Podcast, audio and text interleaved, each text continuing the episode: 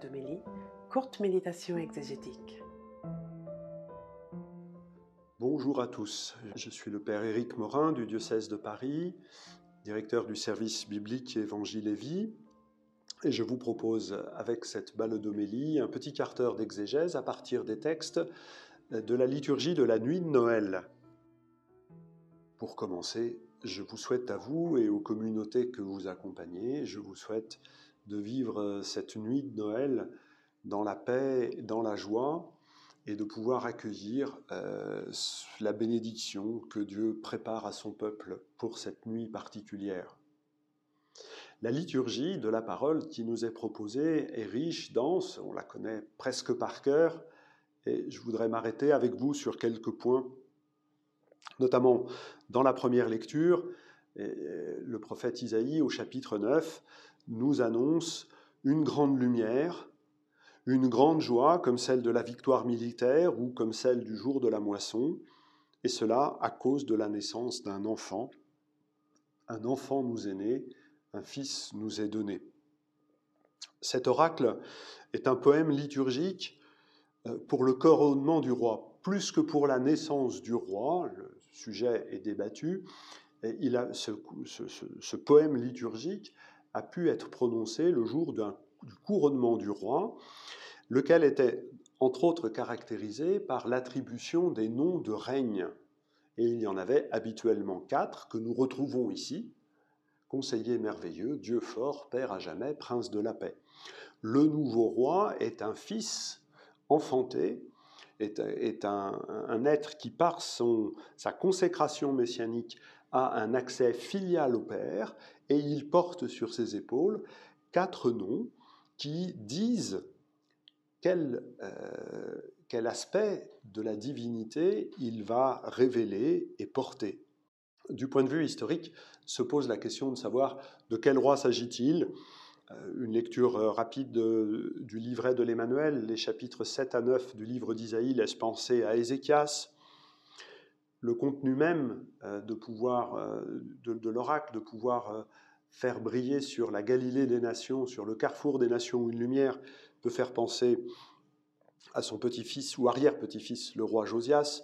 De toute façon, ce livret de l'Emmanuel est un peu un composite de beaucoup de, textes, de réflexions à partir de l'expérience de plusieurs rois euh, pour nous donner justement une sorte de portrait idéal de ce Messie qui va nous faire découvrir que Dieu est un merveilleux conseiller. Sa parole nous permet de vivre dans la sagesse en prenant les bonnes décisions au bon moment, que ce Dieu qui nous donne un tel roi est un Dieu fort qui va pouvoir réaliser euh, la victoire contre les ennemis, ici contre les ténèbres. Ce Dieu est un Père à jamais. Hein. Et c'est un prince de la paix. Il nous donne la paix par son Messie. On peut même dire que dans la tradition biblique, progressivement, la mission première du Messie, c'est de donner la paix à son peuple. La paix que l'on peut considérer non pas comme un énième don de Dieu, en plus de la justice, de la connaissance, de la vérité, euh, de la miséricorde, de la fidélité, la paix est le couronnement de tous les dons de Dieu. La paix permet de reconnaître que les dons de justice, de miséricorde, de connaissance viennent de Dieu. Et donc progressivement, la paix va prendre toute cette importance dans la tradition biblique. Dans cette nuit, nous entendons d'une manière toute particulière cette phrase selon laquelle un enfant nous est né, un fils nous est donné. Nous le célébrons parce qu'il nous révèle que Dieu est conseiller merveilleux, Dieu fort, Père à jamais, Prince de la paix. Un autre élément singulier de ce texte, c'est le lien entre le Messie et la lumière. Ce n'est pas une singularité d'ailleurs, euh, c'est constant dans la Bible. À chaque fois qu'on parle du Messie, on parle d'une lumière qui n'est pas loin. La lampe est toujours à côté du Messie. Non pas qu'il ait besoin d'être éclairé lui-même. La lampe n'est pas là pour cela. La lampe, elle est là plutôt pour permettre à la lumière du Messie d'illuminer le monde. Euh, voilà, ce lien entre passage des ténèbres à la lumière et la présence du Messie est sûrement la chose la plus prégnante pour cette nuit de Noël que nous offre euh, ce poème d'Isaïe 9.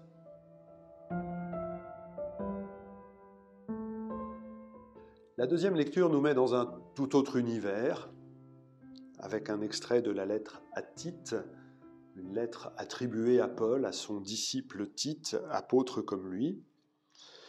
Et le mot peut-être le plus significatif, le plus important, c'est celui de manifestation. La grâce de Dieu s'est manifestée. Alors c'est le mot d'épiphanie. Euh, alors vous allez dire c'est la fête de Noël. L'épiphanie c'est dans 12 jours. Noël et l'épiphanie sont toutes deux, pour dire le mot français, une manifestation de la grâce de Dieu. En nous envoyant son Fils, Dieu nous fait grâce. Il nous donne la faveur, le bonheur d'accéder, nous aussi, à une vie filiale. Pour cela, c'est ce sur quoi insiste le texte de cette deuxième lecture, celui dont nous célébrons la naissance nous rachète de nos fautes, nous délivre de nos péchés, et fait de nous un peuple ardent à faire le bien. J'aime entendre dans la nuit de Noël euh, que la présence euh, du Seigneur Jésus au milieu de son peuple fait de ce peuple un peuple ardent à faire le bien.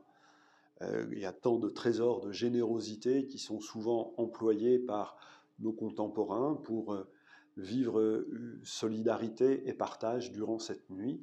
On ne peut pas ne pas entendre et les évoquer en entendant cette phrase. Alors donc la transformation que produit la naissance du Messie, c'est la délivrance du péché, avec cette euh, connotation négative euh, d'être arraché à quelque chose de mal. Le salut porte cette dimension selon laquelle on est arraché à quelque chose qui nous empêche d'arriver au terme du voyage. Mais le salut, c'est également, justement, cette, capacité retrouvée à faire le bien. Alors, être un peuple ardent à faire le bien, c'est une belle expression, littéralement avoir du zèle. Avoir du zèle, c'est-à-dire conserver les paroles de Dieu avec la précaution de celui qui sait avoir un présent, un cadeau unique. Le zèle, c'est ce qui permet d'observer avec minutie, mais sans scrupule, ce que Dieu demande que nous fassions avec lui, pour lui, ou qu'il puisse faire à travers nous. Conserver les paroles de Dieu avec zèle, c'est le meilleur moyen de conserver le bien lui-même, ce trésor. C'est le mettre en œuvre, euh, Dieu nous a donné un trésor, une grâce, un bonheur, une lumière. Il n'est pas possible de le conserver sans le mettre en œuvre, c'est-à-dire sans accepter de devenir lumineux par le geste et la parole, par le service et la présence. La grâce de la nuit de Noël est la grâce, une grâce de présence. L'enfant Jésus est là. Cette par la qualité lumineuse d'une présence serviable que nous allons devenir un peuple ardent à faire le bien.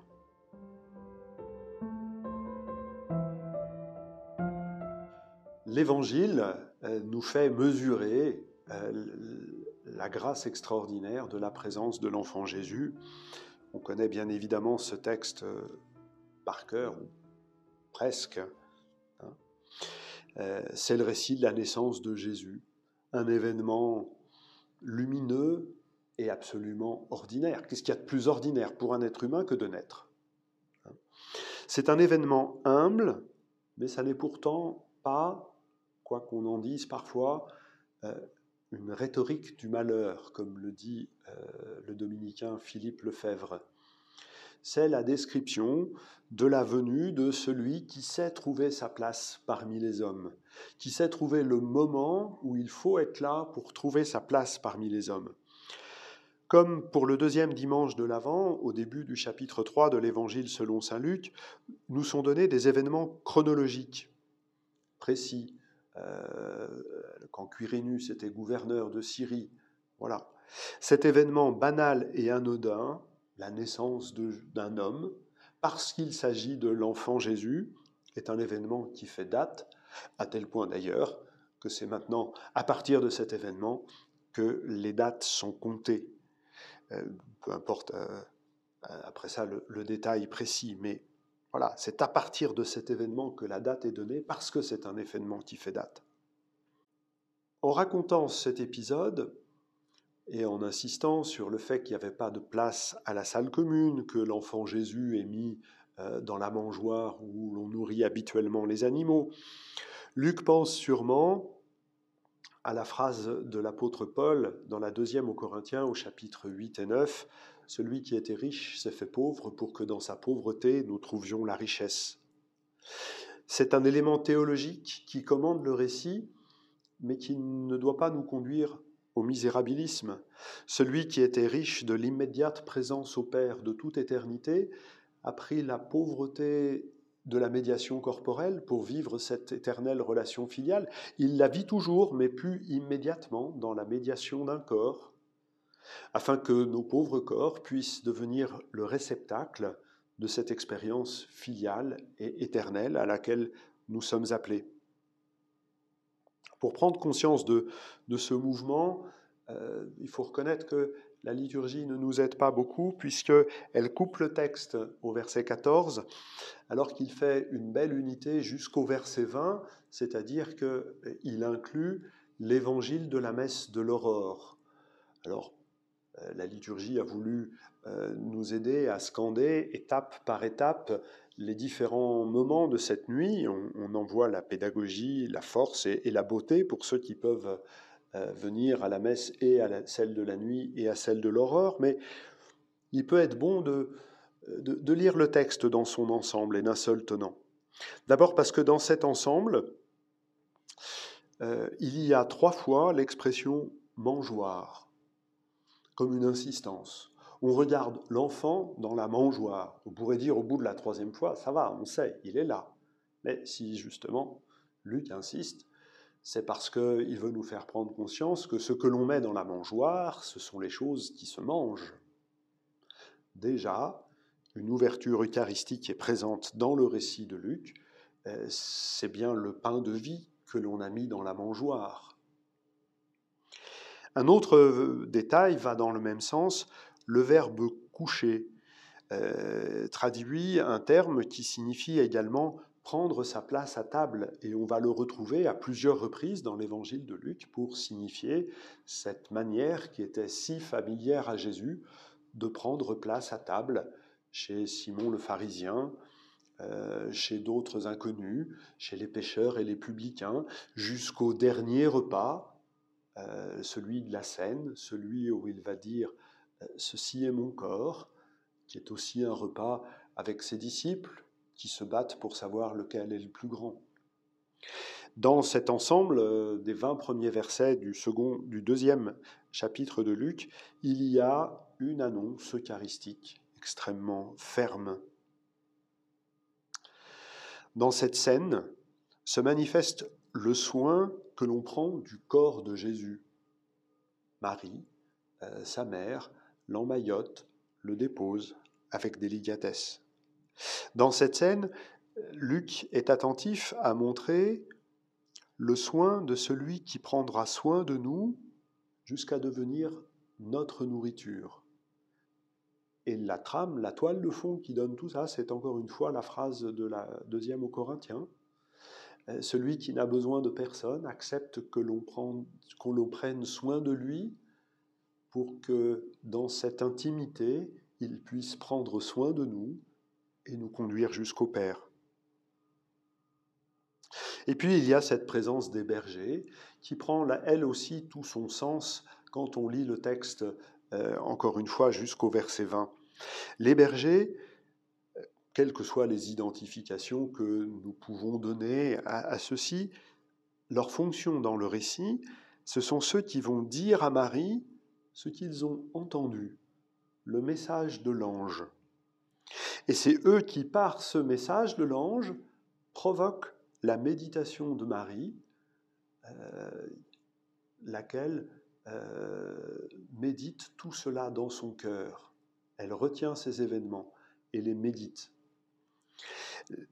C'est pas tant la Vierge Marie elle-même qui a besoin euh, d'entendre le message des bergers, mais euh, à travers la construction du récit, c'est un appel au lecteur à prendre soin du récit, c'est-à-dire à tenir ensemble chacun des éléments qui le composent dans son cœur pour les méditer, pour qu'ils prennent sens.